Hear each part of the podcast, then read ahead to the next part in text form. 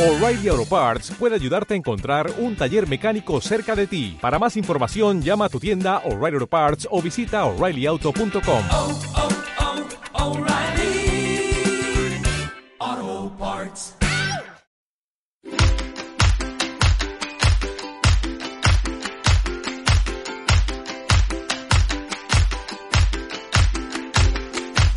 Yo soy lo que soy, no soy lo que ves.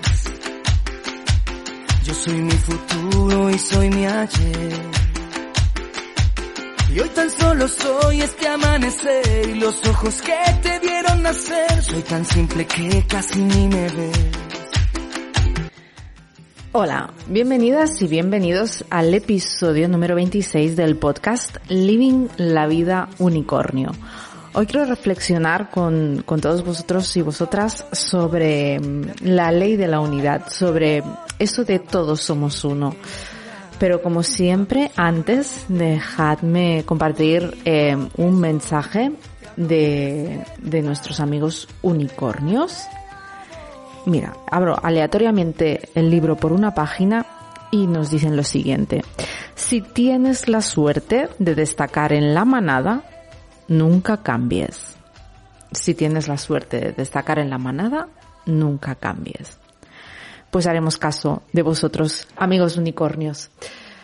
Pues sí, hoy quiero hablar con, con vosotros sobre todos somos uno, sobre todo aquello que nos separa y todo aquello que nos une. Porque en realidad absolutamente nada nos separa. Todo es reflejo de nuestra, de nuestro interior. En los últimos días he estado leyendo varios artículos y he rememorado varias canciones y he tenido varias conversaciones que me han llevado a este mismo tema. Que todos somos uno, que tú y yo somos la misma persona. Que lo que hay en mí está en ti o lo veo en ti. Sí, lo sé, lo sé. Vivimos en este mundo habitado por billones de personas, cada cual aparentemente extremadamente diferente. Entonces, ¿cómo puedo decir que yo o que tú somos iguales que aquel o aquella que está maltratando a su pareja? O que aquella persona que está liderando el mundo de manera tan narcisista y nefasta? De alguna manera es un, es un concepto que se nos escapa de las manos. Pero es tan real como a priori incomprensible. Nos cuesta comprender que podamos ser aquello que rechazamos, pero sí, en cierta manera lo somos y a la vez lo que rechazamos en los demás es lo que rechazamos en nosotros. Desde tiempos inmemorables nos lo han estado diciendo y no lo acabamos de comprender. Yo tampoco lo, acá, lo acabo de comprender. Es un concepto que me cuesta asimilar, me cuesta integrar y de hecho me cuesta recordar y aplicar a mi vida diaria. Porque supongo que a todos, a todos, mmm, todos recordáis este dicho que dice no hagas al resto lo que no quieres que te hagan a ti. No actúes con los demás como no te gustaría que actuaran contigo. Es una frase que nos inculcaron desde que tenemos uso de razón. Algunos dicen que quien la dijo por primera vez fue Confucio, otros que está en un versículo de la Biblia. Pero lo cierto es que esta frase, de esta frase nace una regla de oro de la que se desprenden códigos morales, éticos y legales. Incluso los derechos humanos la tomaron para actuar de acuerdo con sus principios. Algunos eh, ven como algo superficial eso de no hacer al resto lo que no quieres que te hagan. Pero es que básicamente esta regla eh, significa respetar a la otra persona, actuar con los demás como te gustaría que actuaran contigo.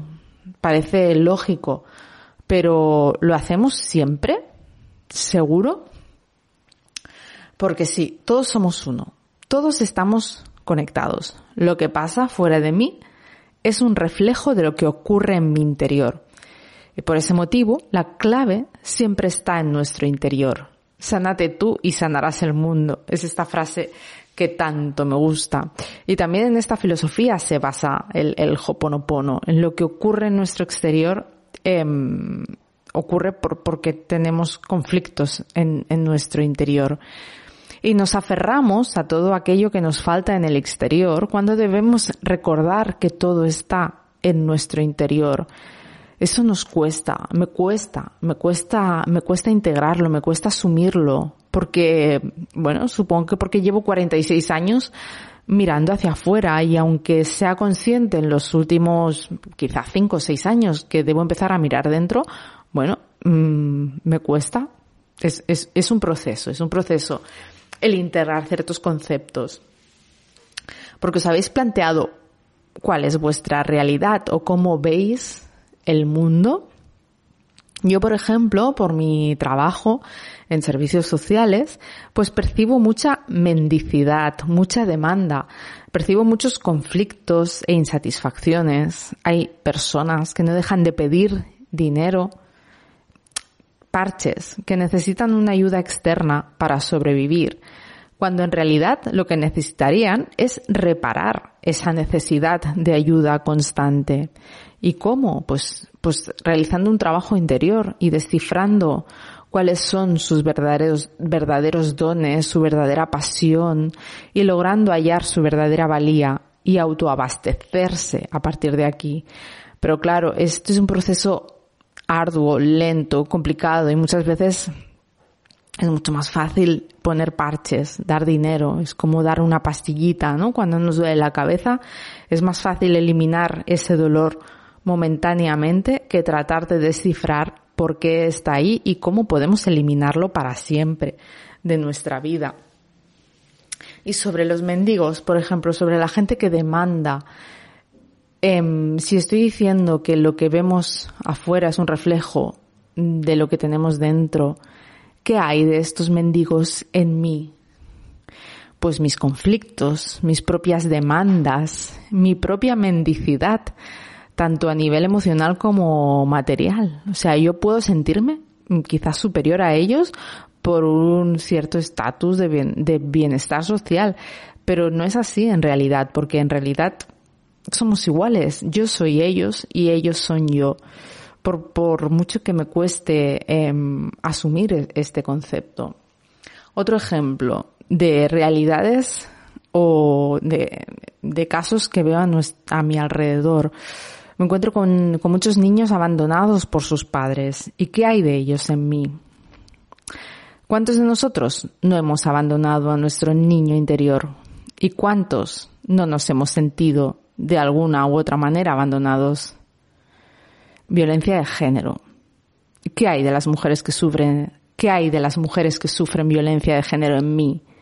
¿Cuántos de nosotros no nos hemos educado en familias donde las mujeres eran plenamente sumisas? O, si no tanto, han servido día tras día a los hombres de la casa y han soportado los, sus gritos, ignorándolos. ¿De qué manera hemos vivido o he vivido yo ese tipo de violencia, ese vocabulario? Hablemos de abusos sexuales, algo que percibimos también a nuestro alrededor y cómo muchos nos seguimos sintiendo de alguna manera atraídos por el porno, que por la pornografía, que favorece la desvalorización total de la mujer. O cómo muchas mujeres juegan con sus virtudes físicas para tratar de manipular a los hombres y sacar lo que quieren de ellos. ¿Cómo convertimos cada noche de sexo en todo un logro que ir anunciando entre nuestros círculos más o menos íntimos? ¿Cómo hemos convertido el sexo en un hito o en un símbolo del éxito, como el dinero? Por ejemplo, mm, en el programa La Resistencia, eh, Broncano pregunta cada noche a sus invitados cuánto sexo han tenido en el último mes. ¿Quién gana? Pues quien más ha tenido, evidentemente. ¿Por qué? No sé.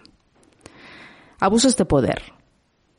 ¿En qué ocasiones nos, comportamos de manera déspota con los demás?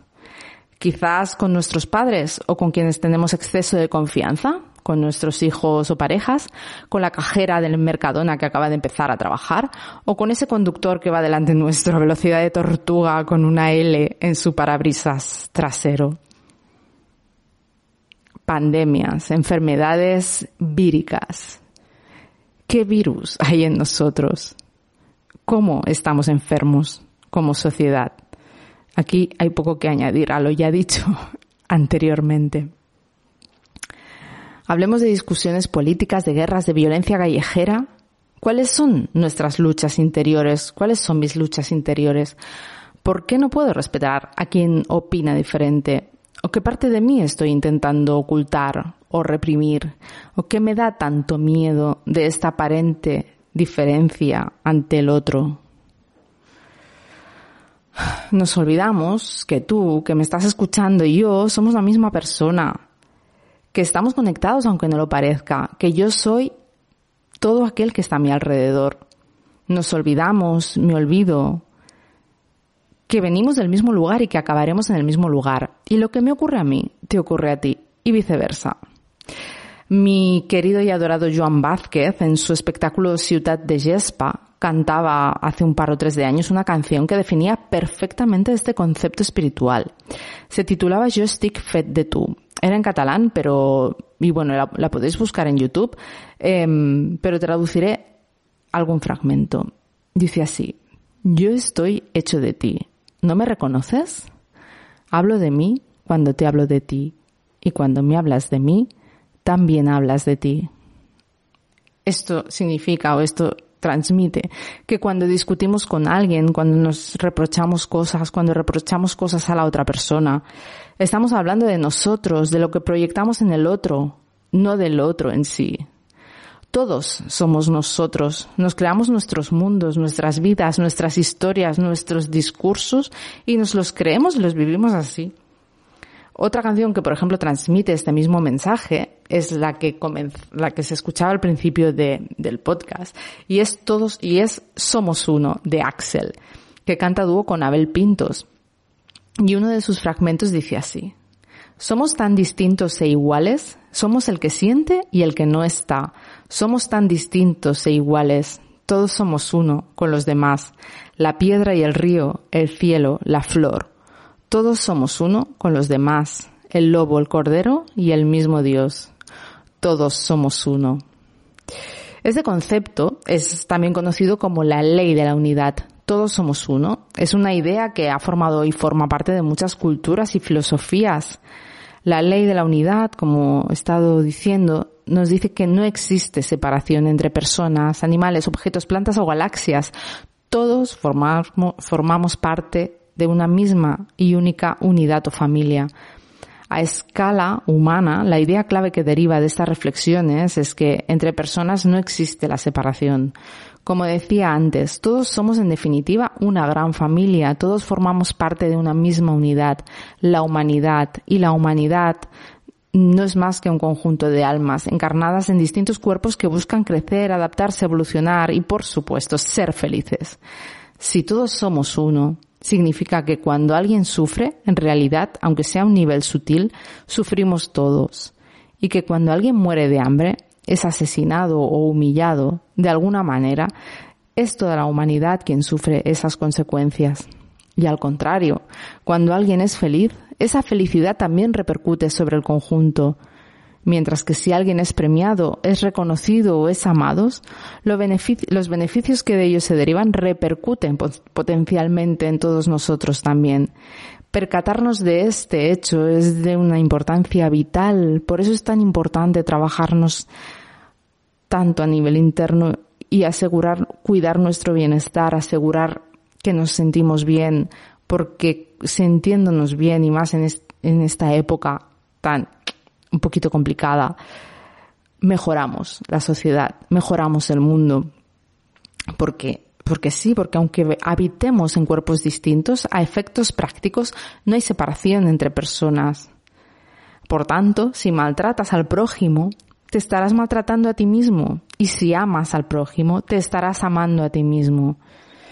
Si haces daño a la madre tierra, estás destruyendo la casa que todos compartimos. Es una idea simple y lógica que han propuesto de una u otra manera diferentes líderes espirituales y religiones a lo largo de la historia. Y es una idea que, como he dicho al principio, nos cuesta mucho entender y mucho más aplicar a nuestro día a día. Pero de cualquier manera, yo creo que en el fondo llevarla a la práctica es muy sencillo, porque todo se resume en estos dichos populares que decía al principio, tipo, haz bien y no mires a quién, no hagas a los demás, aquellos que no quieras que te, que te hagan a ti o trata al prójimo tal y como quieres ser tratado tú. Cuando tú haces daño a alguien, te lo estás haciendo a ti mismo. Cuando tú haces el bien a alguien, también te lo estás haciendo a ti mismo. Por eso creo que es un muy buen momento para observar nuestros actos y cómo nos comportamos con los demás, cómo los tratamos. ¿Los tratamos como nos gustaría que nos trataran? ¿Por qué no? A ver qué pasa. Imaginad qué pasaría si todos recordáramos tratar a los demás como si no hubiera demás, como si estuviéramos en esto todos unidos, porque es así. Y bueno, simplemente mm, os invito a que actuemos con conciencia y me, me invito a mí también a que actuemos con conciencia con aquellos que nos rodean para no herirlos o para no y para no herirnos. Un abrazo enorme y muchas gracias por escucharme.